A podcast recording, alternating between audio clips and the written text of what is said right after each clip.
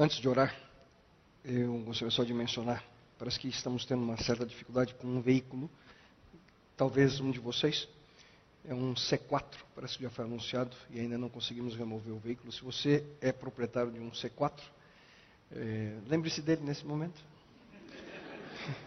Ele precisa muito da sua ajuda. Vamos orar. Bom Deus.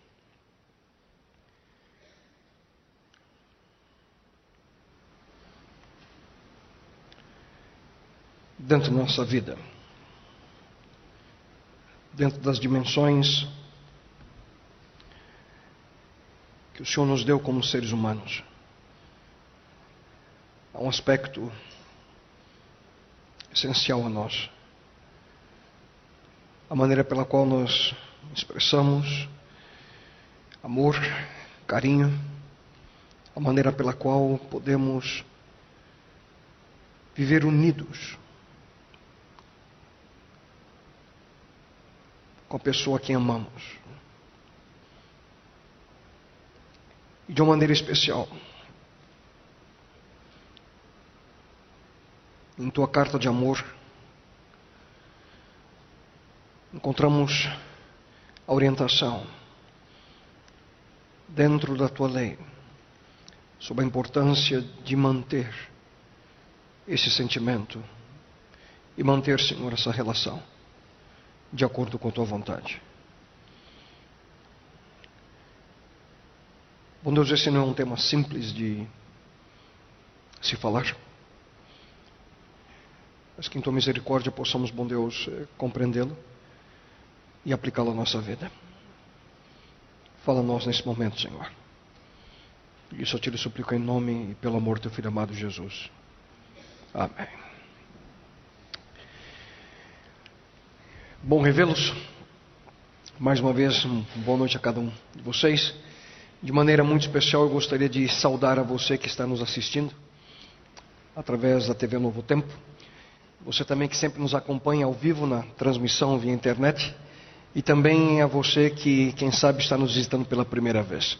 Espero sinceramente que vocês estejam apreciando tudo aquilo que fizemos com carinho para você. Bem, essa é a Nova Semente, uma comunidade adventista do sétimo dia que existe para que juntos possamos, semana após semana, ter uma experiência real com Deus. E hoje nós estamos dando continuidade à série 10 Razões para Amar. Nessa série nós estamos estudando os princípios que nós encontramos naquilo que poderíamos considerar como que um muro de proteção. Um muro de proteção criado por Deus para proteger a civilização humana. E esse antigo código moral estabelecido pelo Criador é conhecido como os Dez Mandamentos. E hoje nós iremos abordar o sétimo mandamento. O sétimo mandamento que pode ser resumido em uma única sentença. Basicamente, ao Deus dizer: a instituição da família,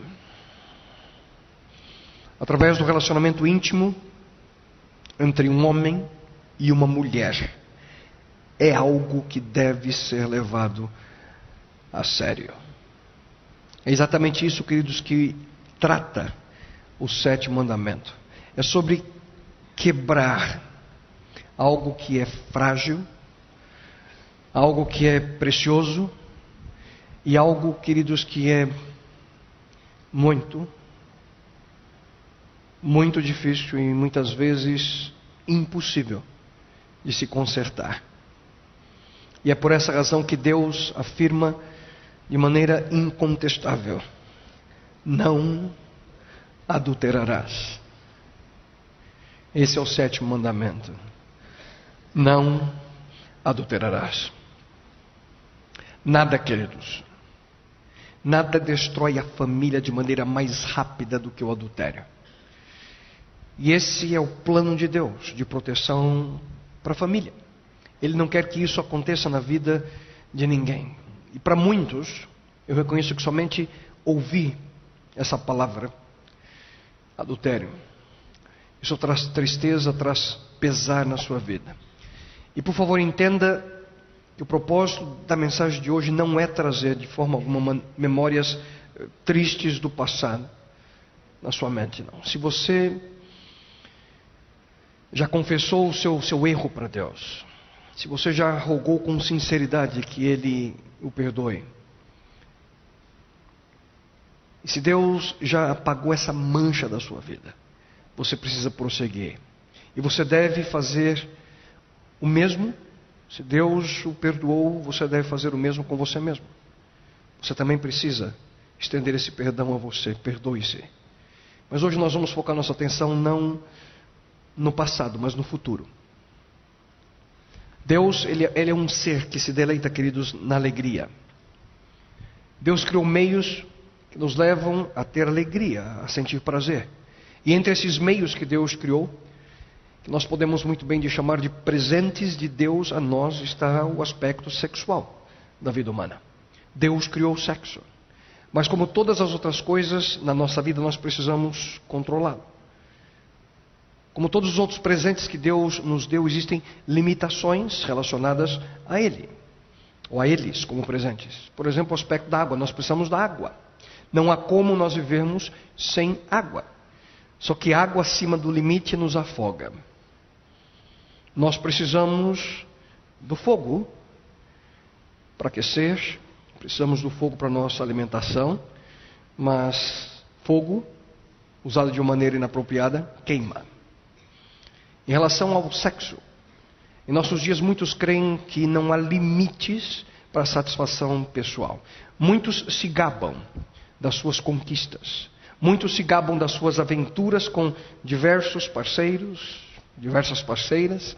Muitos buscam, queridos, a liberdade e essa alegria, esse prazer sem limites.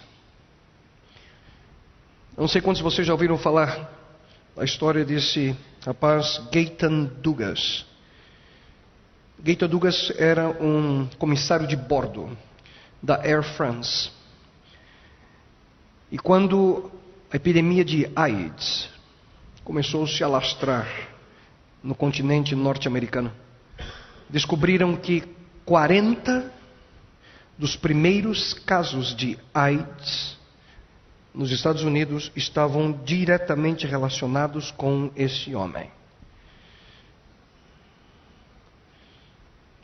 Quando investigaram sua vida, perceberam que ele teve mais de 2.500 parceiros e parceiras sexuais. E esse homem imaginava que a busca por prazer era algo que não tinha limite. E queridos, eu repito, muitos buscam a liberdade e alegria sem limites. Mas ouçam com atenção, estão enganados. Não que Deus tenha inventado um decreto para estragar sua diversão. Estão errados porque o sétimo mandamento ele expressa de uma maneira única uma lei essencial da vida humana, um princípio que está gravado dentro do nosso coração, dentro da nossa mente. É assim que nós somos criados por Deus. E não há como remover esse princípio que está dentro de nós. Uma das mais conhecidas passagens da Bíblia nos ajuda exatamente a compreender esse princípio. E esse princípio vem logo no início da, da criação dos nossos primeiros pais. Ouça com atenção aquilo que nós encontramos na palavra de Deus. Então o Senhor Deus fez o homem cair em profundo sono. E enquanto este dormia, tirou-lhe uma das costelas, fechando o lugar com carne. Com a costela que ele havia tirado do homem, o Senhor Deus fez uma mulher e a levou até ele. E as primeiras palavras de Adão, que ele pronunciou ao ver aquela linda criatura vinda ali em sua direção, demonstram que claramente que ele entendeu, Adão entendeu muito bem o que havia acontecido. Disse então o homem: Esta sim é osso dos meus ossos e carne da minha carne. E é, e é claro, queridos, que toda a alegria de Adão refletia o início do seu relacionamento sexual com Eva. Ou acham vocês que ele ficou só olhando para as habilidades intelectuais daquele mulherão que Deus fez para ele? Né? A Bíblia afirma, queridos, de maneira clara a nós. Por essa razão, o homem deixará pai e mãe e se unirá à sua mulher, e eles se tornarão uma só carne. O fato de mais uma vez se tornarem uma só carne está relacionado ao fato de terem originalmente sido uma só carne. O plano de Deus, queridos, através do sexo, é que no momento do ato sexual, a carne se una à carne. Mas isso, queridos, vai além do simples contato corporal. Uma outra parte de nós sempre é afetada. Isso envolve aquilo que é conhecido em psicologia como identificação. Isso envolve muito mais do que simplesmente ter cuidado ou se preocupar com alguém. Significa que, de uma forma misteriosa, nós chegamos a compartilhar a identidade da outra pessoa, como se fôssemos essa pessoa. Por meio dessa identificação, nós começamos a ver o mundo através dos olhos da outra pessoa. Começamos a entender suas alegrias, começamos a entender suas tristezas, há uma ligação íntima entre um homem e uma mulher. Eu sou uma pessoa que é, facilmente me emociono quando eu vejo filmes. E a gente chora porque os atores eles fizeram com que nós nos identificássemos com um personagem. De tal forma que quando o personagem passa por um momento de, de, de perda, de dor, de tristeza, aquilo nos afeta. E você se emociona com alguém que está naquele momento apenas personificando uma outra pessoa. Quando Adão viu aquela linda mulher, ele teve imediatamente um profundo senso de identificação com ela, porque ela era parte dele. Ela havia sido originada do seu próprio corpo. E essa é a razão, queridos, do incrível impacto que o contato com Eva causou em Adão. Imaginem comigo como que Adão se sentiu quando ele abraçou Eva pela primeira vez. Qual foi o sentimento de Adão ao segurá-la ali em seus braços, ao sentir o corpo dela junto do corpo dele? E compartilhar com ela o, intenso prazer que, segundo o plano de Deus, deveria acompanhar esse relacionamento. Sem dúvida alguma foi algo indescritível, algo extraordinário que Adão sentiu. Queridos, Deus criou a união sexual entre um homem e uma mulher como um poderoso instrumento de identificação, de união. E é por essa razão que o Criador deseja que essa união dure para sempre. Até que a morte os separe. Já ouviram essa frase?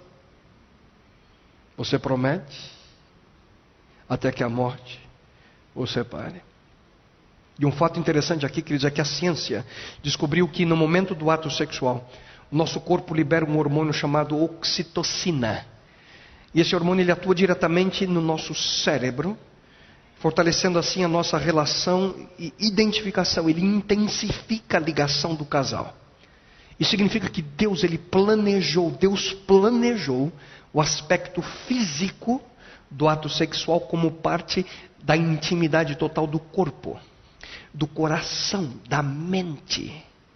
E isso vem através dessa relação que encontramos no casamento. O que, que isso significa? Simples. Ao contrário do que muitos creem, vou repetir. Ao contrário que muitos creem, é impossível, impossível fazer sexo e sair da cama na crença de que nada aconteceu. Impossível. Paulo afirma no Novo Testamento: vocês não sabem que aquele que se une a uma prostituta é um corpo com ela.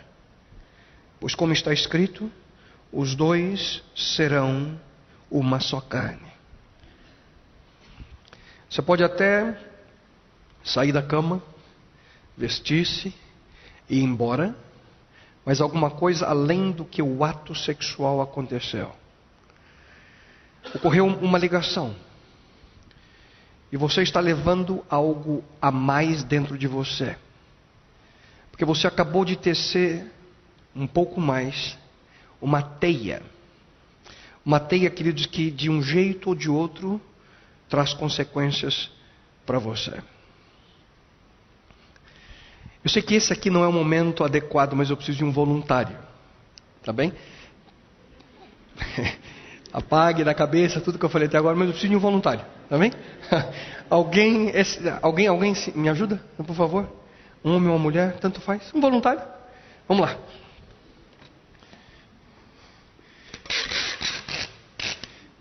Não sei se dá para enxergar. Dá para enxergar? O que, é que eu tenho aqui na minha mão? Uma fita adesiva. Me ajuda aqui, querido. Segura aqui o aparelho. Vamos ver se a gente corta aí. Vamos lá. Sem se machucar também. Oi, espera. Beleza, joia. Obrigado. Vem cá, me ajuda aqui. Alexandre, vira as costas aqui, tá bem? Eu tenho uma fita adesiva. E ela tem aqui nela algo químico. Que o objetivo é o quê? Colar, grudar. Estou aqui, vou colocar na tua camiseta, tá bem? Está colado? Sim ou não? Se eu tiro, será que se eu tentar de novo cola? Cola. Sim ou não? Vamos tentar. Duas. Se eu tentar de novo, será que cola? Acho que sim. Vira para frente agora, Alexandre. Três. Quatro. Vamos passar a noite aqui, colando, descolando. Assim. Cinco. Hã? Seis. Cada vez que a fita adesiva encosta aqui na camisa do Alexandre, de certa forma ela vai deixando algo na camisa dele e ao mesmo tempo ela vai pegando algo da camisa dele. E eu estou aqui puxando, cada vez eu percebo que sai de maneira mais fácil e com certeza agora já não está colando como da primeira vez.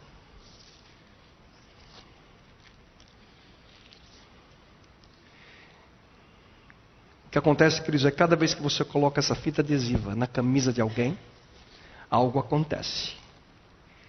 E se você coloca e tira, algo acontece. O que, acontece depois da décima vez? Já fizemos mais de dez. Depois da vigésima vez. Depois da centésima vez. Após algum tempo, queridos, não importa. Não importa quão forte você coloque a fita.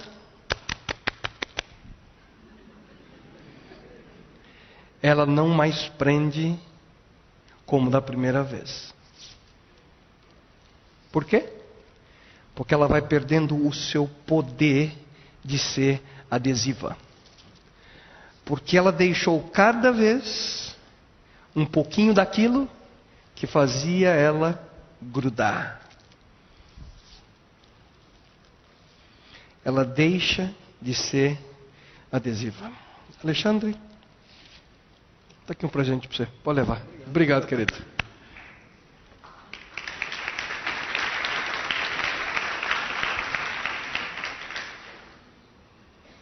Esse pastor ficou louco. Queridos, naturalmente, por favor, não me mal compreendam. O sexo é bem mais poderoso do que qualquer fita adesiva. Só quando você se torna íntimo, fisicamente falando, com alguém, isso cria uma, uma ligação. Isso cria uma conexão. E essa ligação é adesiva.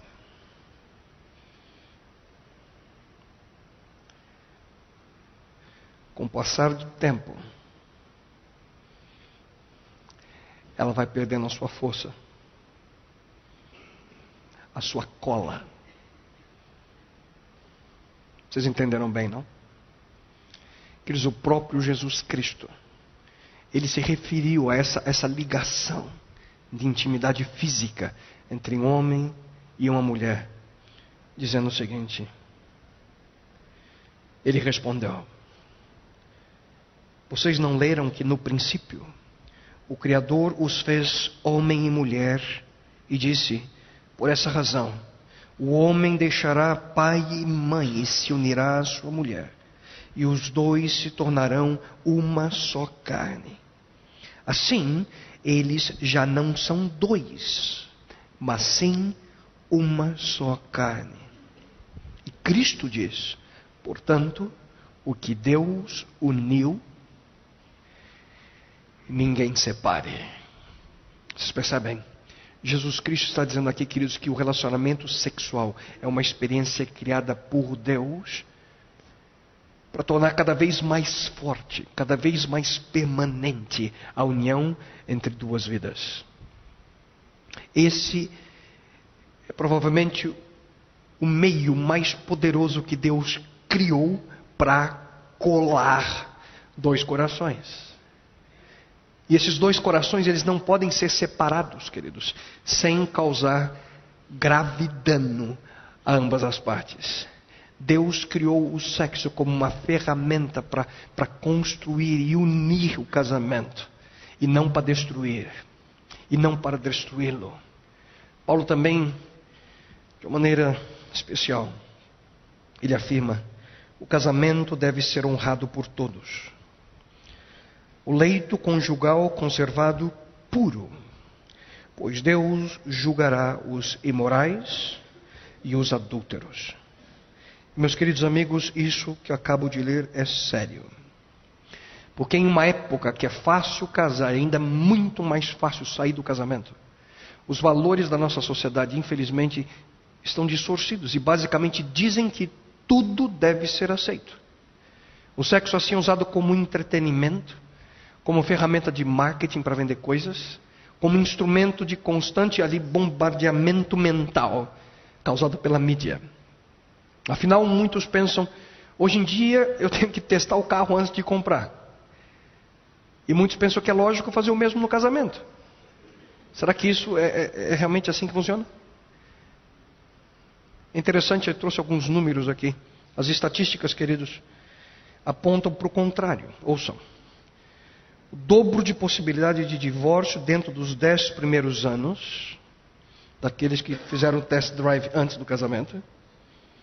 Casais que apenas moram juntos têm um índice de agressão física três vezes maior do que casais casados.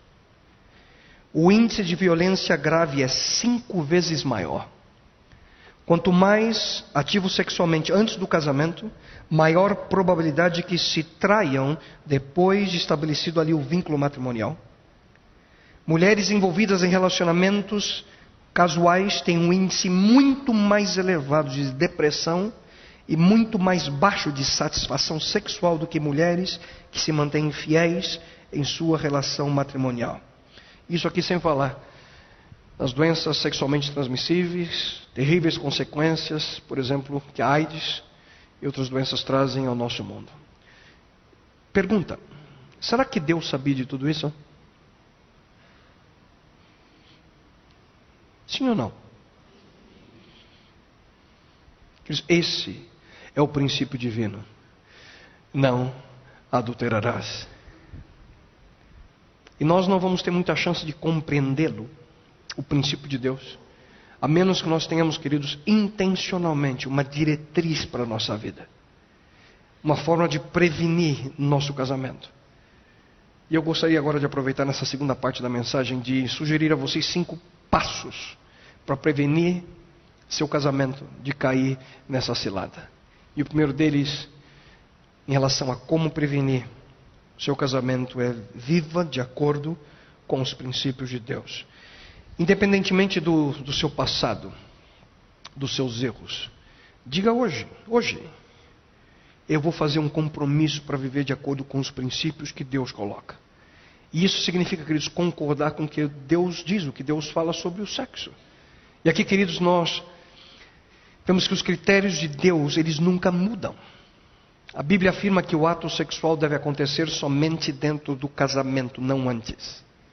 E depois dessa união, não fora do casamento. Ouçam com atenção aquilo que nós encontramos no texto bíblico.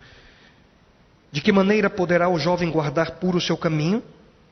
A resposta é observando o segundo. Segundo o quê? Nossa cultura? Segundo o procedimento dos amigos? Segundo a pressão que a sociedade coloca? Segundo aquilo que a TV apresenta? Não, não, não. Segundo, e a palavra diz, observando segundo a tua palavra. A diretriz de Deus, quer dizer, é clara. É clara em Sua palavra: o sexo fora do relacionamento matrimonial não é aprovado por Deus. Lembram-se da história de José. Lembram-se como ele foi seduzido ali pela mulher de Potifar. Ele tinha todas as razões do mundo para cair naquela tentação. José era jovem, solteiro, viril, longe de casa, solitário, numa sociedade pagã que aceitava facilmente esse tipo de comportamento. Só que além disso, ele era bonitão.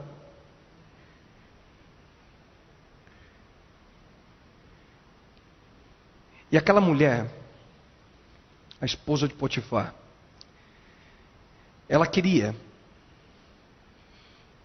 seduzir aquele jovem e apenas satisfazer seu próprio desejo. E naquele momento, José ele estava ali machucado pelas circunstâncias da vida, odiado ali pelos seus irmãos, vendido como escravo, vivendo sem carinho, sem amor, sem atenção. Por que, que só uma vezinha José não podia ali ter um momento de prazer? Mas ao contrário, queridos, ouçam o que aconteceu ao José ser assediado por aquela mulher. A Bíblia diz que ele se recusou. E o que ele responde a ela? É meu senhor. Não se preocupa, falando sobre Potifar. Meu senhor não se preocupa com coisa alguma de sua casa. E tudo que tem deixou aos meus cuidados. Ninguém dessa casa está acima de mim. Ele nada me negou, a não ser a senhora, porque é a mulher dele. Como poderia eu então cometer algo tão perverso e pecar contra Deus? A Bíblia diz que José, ao ser tentado, na realidade ela tentou agarrá-lo, ele, ele se virou e ele fugiu. Ele se virou e fugiu. E talvez, queridos, é o que nós, muitos de nós, precisamos a fazer. Não importando o que os outros pensem. Ah, mas minha esposa, meu marido, eh, eles não estão ali satisfazendo minhas necessidades. Só que isso não é desculpa. Busque auxílio para solucionar o problema. A Bíblia diz, queridos, que você e eu precisamos ser fiéis. Seja fiel à sua esposa e dê o seu amor somente a ela. Isso aqui, queridos, não é uma sugestão, é uma ordem. Nós precisamos afirmar e nós precisamos admitir os princípios de Deus na nossa vida. E esse é o primeiro passo a tomar se nós queremos realmente viver protegendo o nosso casamento. Nós precisamos, precisamos ser, ser fiéis à, à promessa inicial que fizemos no dia que nos casamos a promessa de ser fiel. Fiel apenas e tão somente ao nosso cônjuge. E isso, queridos, cada um de nós que somos casados, nós precisamos deixar bem claro para todas as pessoas que estão ao nosso redor. Todas as pessoas que estão, de certa forma, em nossos relacionamentos. Todos precisam saber que nós não estamos mais disponíveis no mercado. Você não está mais na prateleira. Você já foi comprado por um bom preço. Esse ano eu completei 20 anos de, de casamento. É, e, obviamente, nesse período duas décadas. Como, como casal, eu e minha esposa passamos por muitas situações, mas sem, sem medo de errar. Eu amo a minha esposa mais do que qualquer outra pessoa nesse mundo. E nós precisamos, queridos, deixar bem claro a todos que estão ao nosso redor que nós estamos fora de alcance. Esquece sem chance. Nada de ficar flertando por aí, pensando que isso é algo inofensivo inocente, porque não é. E além disso, no segundo passo, nós precisamos pensar nas consequências de uma atitude como essa. Lembre-se sempre da devastação, da destruição que é causada quando esse tipo de pecado ocorre. A Bíblia, de uma maneira muito direta, afirma: Mas o homem que comete adultério não tem juízo. Todo aquele que assim procede, a si mesmo se destrói. A Bíblia diz que vivendo assim você está se destruindo. E nada destrói, queridos, mais as nossas emoções do que o pecado sexual. Nada. Por quê? Porque deixa cicatrizes permanentes. Vimos no início. O sentimento de perda afeta todas as pessoas envolvidas. Queridos, como pastor, eu sei muito bem o que eu estou dizendo. Como é triste ver alguém andando nesse caminho e desesperado, chegando a você e diz: como eu queria que isso não tivesse acontecido. Pastor, como eu gostaria de poder voltar para trás e ter tomado um outro caminho, uma outra direção. A Bíblia diz: Mas o adultério custará ao homem sua própria vida. A palavra de Deus, queridos, é muito clara, é direta nesse assunto. Mas infelizmente muitos não querem escutar o conselho de Deus. Muitos estão ali, de certa forma, destruindo sua vida, vendendo sua vida por um momento de prazer. Se esquecem das consequências, e entre elas o julgamento do próprio Deus. Pois Deus, diz a palavra, sua palavra, pois Deus julgará, lemos no início, os imorais e os adúlteros uma triste decisão.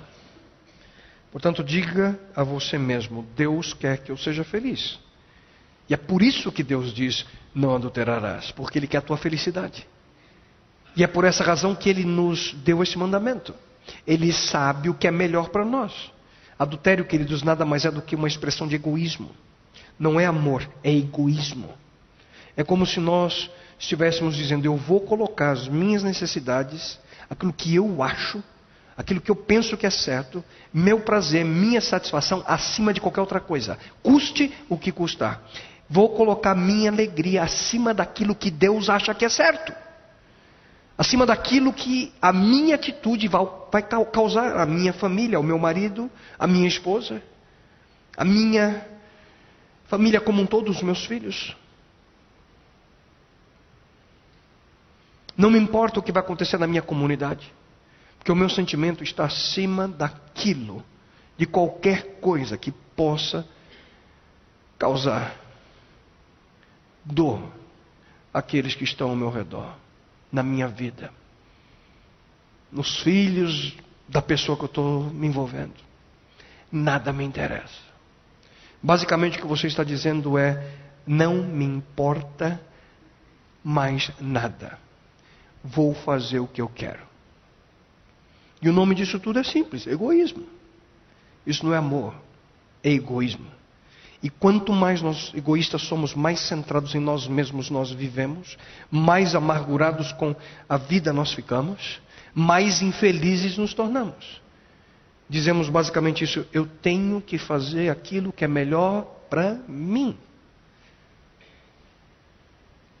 Queridos, não, não pense assim. Você precisa fazer aquilo que Deus diz que é melhor para você. E Deus diz: cumpra com as suas promessas. Mesmo que muitas vezes seja doloroso, colocar em prática uma palavrinha: compromisso. O comprometimento.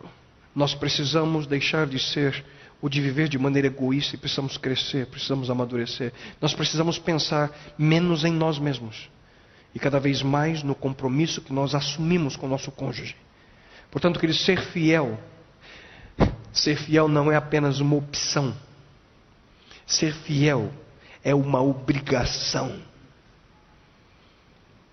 Porque é simplesmente a vontade de Deus para o nosso relacionamento conjugal.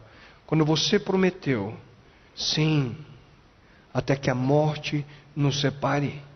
Você não prometeu apenas para um pastor. Você não prometeu isso apenas diante de um padre. Você não prometeu isso apenas diante de um juiz. Você fez essa promessa diante de Deus. E um dia você se colocará diante desse Deus e ele vai te perguntar: escutei aquela promessa. Você a manteve? E isso, queridos, é muito sério. Eu reconheço que existem situações que o divórcio é inevitável. Em algumas situações encontra até mesmo respaldo nas Escrituras. Só que essa não pode ser uma desculpa para aquilo que hoje é o grande inimigo do comprometimento, do compromisso. É o mito da incompatibilidade. A gente não se dá bem.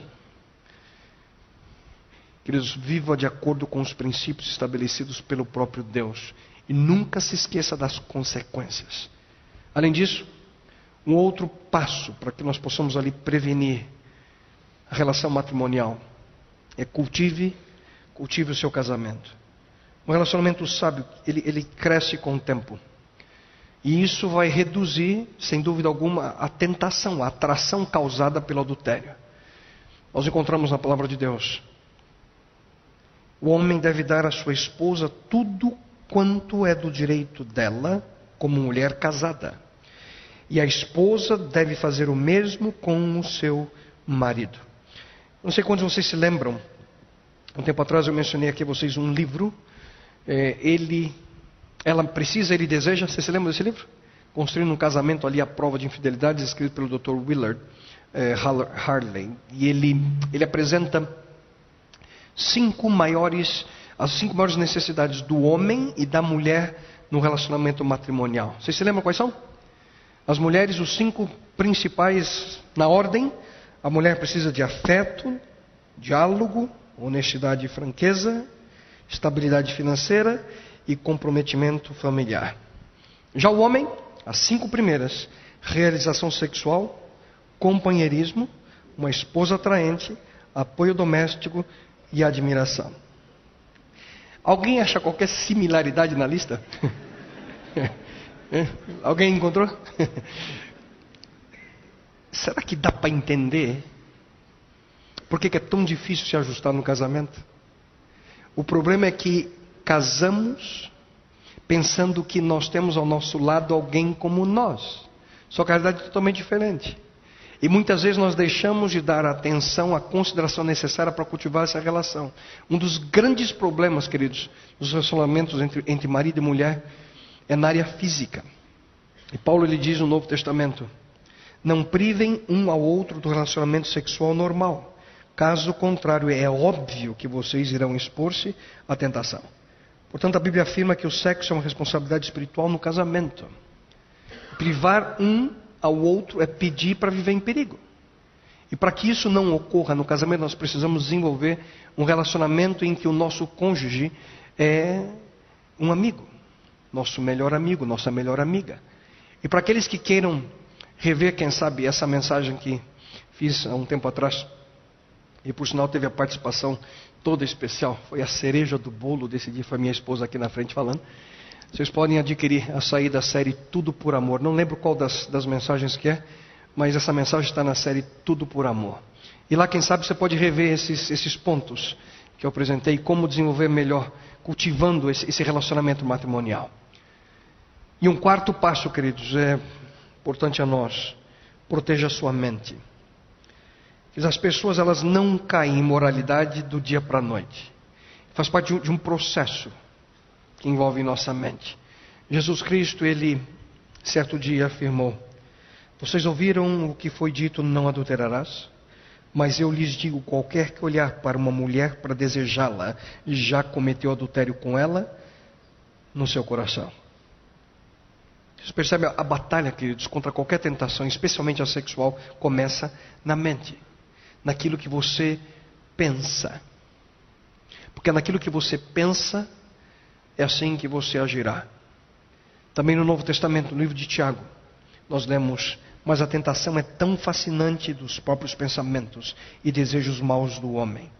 Esses maus pensamentos levam às más ações e depois disso ao castigo da morte. O maior problema aqui é que muitos não levam a sério a importância de proteger sua mente. Eu pergunto, será que isso é importante? Que nós nos tornamos aquilo que nós pensamos. Se você pensa em coisas positivas, alegres, amáveis, bondosas, você será assim. Se você pensa em coisas obscenas, sujas e morais, o tempo inteiro essa será o tipo de pessoa que você vai se tornar. E é por essa razão que Deus afirma em Sua palavra: vire as costas para os desejos turbulentos da juventude e dê atenção total à bondade, à integridade, ao amor e à paz. Já em outra passagem, o apóstolo Paulo ele também nos aconselha da seguinte forma: Quero que sejam sábios em relação ao que é bom e sem, sem malícia em relação ao que é mal. E ele não para por aí. Um outro conselho que também recebemos do apóstolo Paulo é tudo que for verdadeiro tudo que for nobre, tudo que for correto, tudo que for puro, tudo que for amável, tudo que for de boa fama, se houver algo de excelente ou digno de louvor, pensem nessas coisas. Pensem nessas coisas. Proteja sua mente da influência do mal. E eu pergunto a você: será que esses conselhos foram dados por Deus a nós à toa? Se nós não protegemos a nossa mente, queridos, da influência do mal, nós seremos levados por esse processo de imoralidade e não mais teremos controle sobre os nossos pensamentos. E como último passo, mantenha os limites adequados. A maioria dos casos extraconjugais ocorrem não com estranhos, ouçam bem. Acontecem com amigos, colegas de trabalho, pessoas que estão ali próximas a nós. Como sempre nós temos que lidar com as mesmas pessoas no nosso dia a dia, eu pergunto a você como é que nós devemos manter os limites entre nós e elas. E aqui eu tenho uma lista de alguns conselhos que eu gostaria de deixar com vocês. O primeiro deles, não fique ouvindo alguém do sexo oposto sobre seus problemas matrimoniais. Essa é uma armadilha. Pensar que você está sendo simpático. Ai, pobrezinho. Por que, que te trata assim? Aí você começa a ser ansioso com a pessoa. Eu nunca ia te tratar assim. Eu cuidaria de você de uma maneira tão diferente. Pega esse amigo, essa amiga, encaminhe para um conselheiro, para um pastor. Preferivelmente do mesmo sexo. Né? Um outro conselho: mulheres, não saiam por aí buscando elogio. Não interessa que o seu marido não percebeu que você está fazendo regime, pintou o cabelo de azul, vermelho, verde, qualquer cor. Se seu marido não percebeu, só que isso não te dá autorização para sair por aí buscando preencher essa necessidade emocional por elogios. E homens, cuidem daquilo que você diz para uma mulher. Não fique fazendo elogios para outras que não são sua esposa. Seja cuidadoso. Um outro conselho. Evite ficar encarando outras pessoas de maneira prolongada. Quando você olha para alguém, se o olhar passou de meio segundo, já é problema. Então você tem na cabeça meio segundo. Isso não é errado para quem é solteiro, não para casados. Em puro português, a gente chama isso de paquera.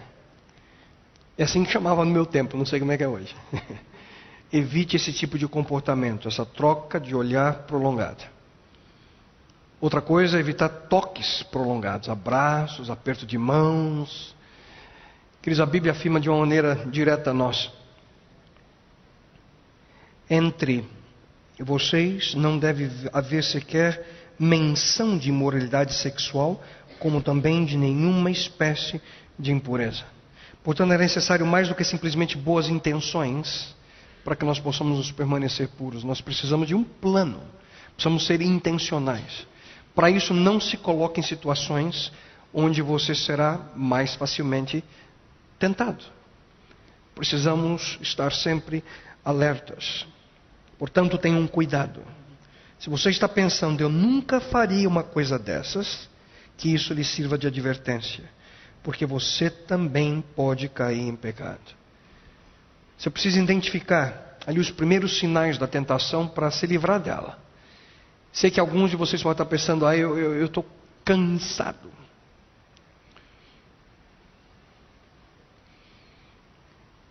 Na verdade, eu estou cansado, eu estou casado há tanto tempo. E eu não sei o que vai ser da minha vida futura. Não sei o que vai acontecer comigo. Mas não se preocupa não, porque eu sei me controlar. Isso nunca vai acontecer comigo. Que eles não se deixem enganar. Enganoso é o coração, mais do que todas as coisas, e desesperadamente corrupto. Quem o conhecerá? Quando você diz que isso nunca vai acontecer com você, aí sim que você se coloca numa situação de vulnerabilidade. Seja cuidadoso. E um outro conselho é escolher cuidadosamente as suas amizades. Não se deixe enganar. As más companhias corrompem os bons costumes. A maioria dos casos extraconjugais ocorre entre casais que já se conheciam, pessoas que eram amigos. Sejam certos de que seus melhores amigos são pessoas que estão em profundo comprometimento com seus relacionamentos matrimoniais. Se não estão, é melhor que eles não sejam seus melhores amigos. O conselho de Deus, queridos, a nós é claro. Portanto, tenham cuidado com as suas paixões e ninguém seja infiel à sua esposa. E para isso nós precisamos manter os limites adequados contra as pessoas. Porque o único que pode ter acesso irrestrito à sua mente e ao seu coração é o seu cônjuge. Só que para concluir, queridos, eu gostaria de dizer uma palavra de, de conforto e esperança para aqueles que já foram, quem sabe, infiéis ao seu companheiro ou companheira no passado.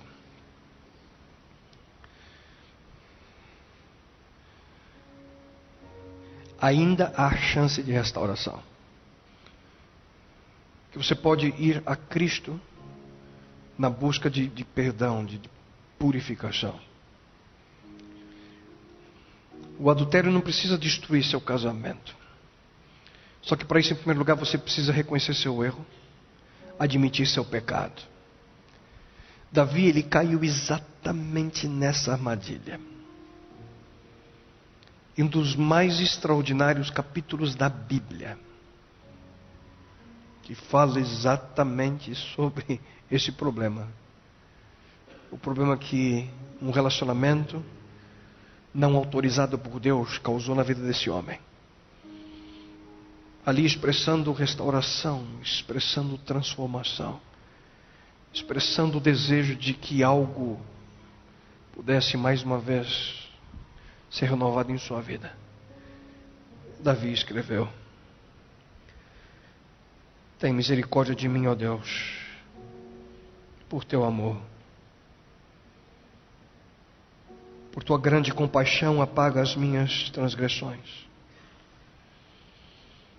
Lava-me de toda a minha culpa e purifica-me do meu pecado pois eu mesmo reconheço as minhas transgressões. E o meu pecado está, sempre me persegue. Contra ti, só contra ti pequei e fiz o que tu reprovas. De modo que justa é a tua sentença e tens razão em condenar-me. Esconde o rosto dos meus pecados e apaga todas as minhas iniquidades Cria em mim um coração puro, ó Deus, e renova dentro de mim um espírito estável.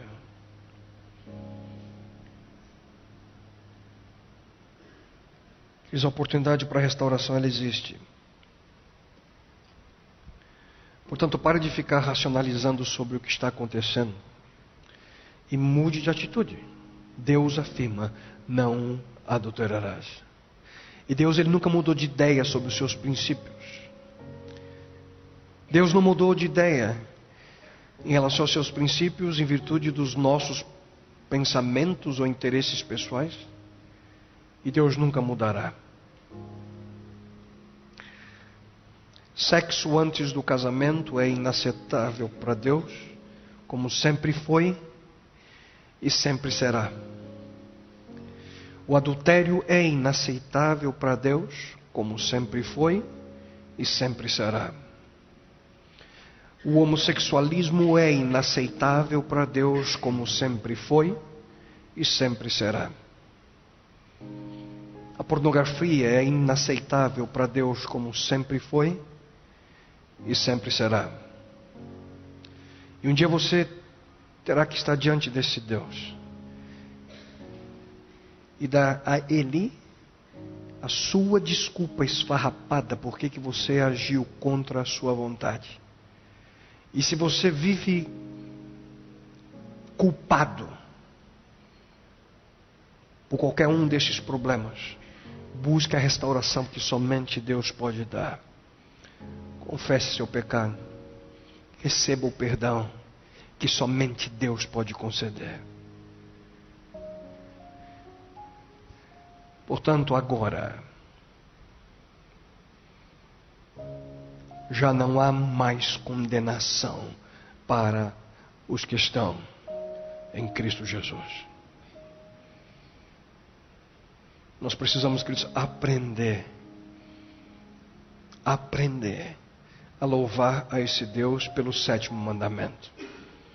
Porque ele apenas demonstra o quanto Deus nos ama, o quanto esse Deus se importa conosco, o suficiente para nos avisar das terríveis consequências do perigo que é viver contra os seus princípios.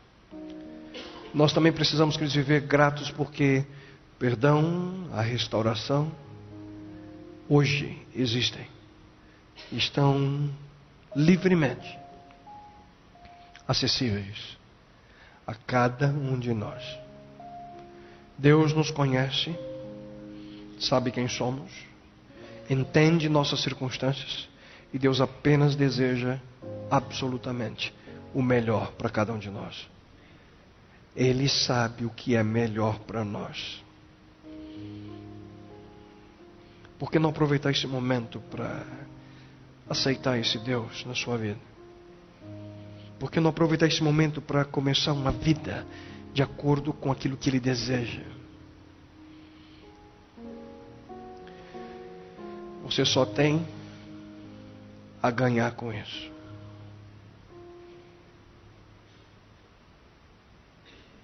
Você só tem a ganhar com isso. Bom Deus.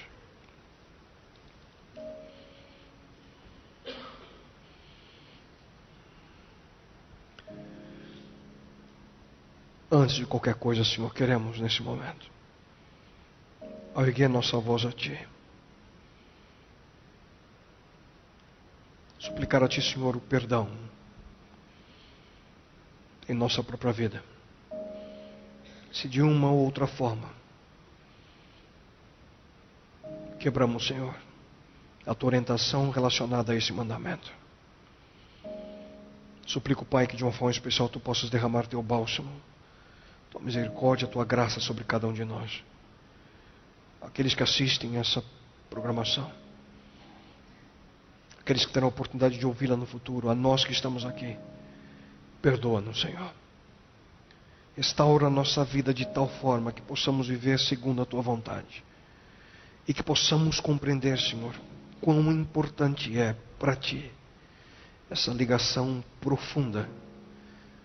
Que esse dom, esse presente que o Senhor nos deu, que é a vida sexual, possamos, Senhor, usá-la com sabedoria e apenas e tão somente, segundo o teu sonho e a tua vontade a nós. Que possamos ser fiéis, Senhor, ao nosso cônjuge, à nossa família, mas acima de tudo, que possamos viver, Senhor, fiéis a Ti. E isso te suplicamos. E lhe agradecemos em nome e pelo amor do teu Filho amado Jesus Cristo. Amém, Senhor. Amém, Pai.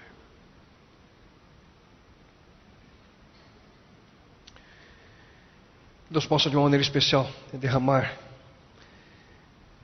sua bênção sobre cada um de vocês. Tenham todos uma maravilhosa semana. Eu gostaria apenas de relembrá-los que no dia 19 desse mês eh, nós teremos aqui uma programação toda especial após o programa Conexão, que é esse programa que temos costumeiramente às 18 horas. Então, no dia 19 nós teremos um, um concerto musical aqui no Nova Semente. Estaremos retomando com as atividades do programa Contraponto, que é voltado à nossa juventude. Teremos um contraponto em concert com a participação da Laura Moreno, dos irmãos Iglesias e também da Regina Mota. Os três estarão conosco nesse dia. Será uma alegria ter cada um de vocês aqui. Só tem um detalhe: você precisa de um ingresso para entrar. Tá bem? A saída nós estaremos eh, dando a vocês a oportunidade de adquiri-los. O ingresso, o valor é 20 reais e seria uma alegria nós recebê-los, bem como aos seus amigos. Não deixem para a última hora para que nós não tenhamos dificuldades. Então, no dia 19, às 21 horas, nós teremos o Conexão, acabaremos por volta desse horário, e em seguida, às 9 horas, teremos o início dessa programação especial. O título é o Balanço da Força. Teremos aqui a participação também do pastor Edson Nunes conosco. E espero que todos façam planos de aqui estar participando dessa linda programação. Que Deus os abençoe. Uma linda semana a todos.